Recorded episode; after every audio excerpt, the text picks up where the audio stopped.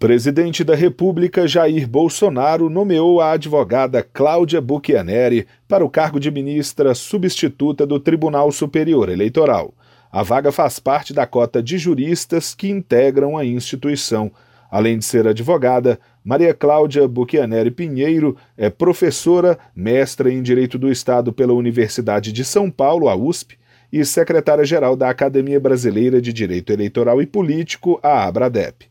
O posto era ocupado pelo ministro Carlos Orbach, que tomou posse como ministro titular em 18 de maio. Maria Cláudia concorria à vaga com outras duas advogadas. Pela primeira vez na história, três mulheres foram indicadas pelo TSE.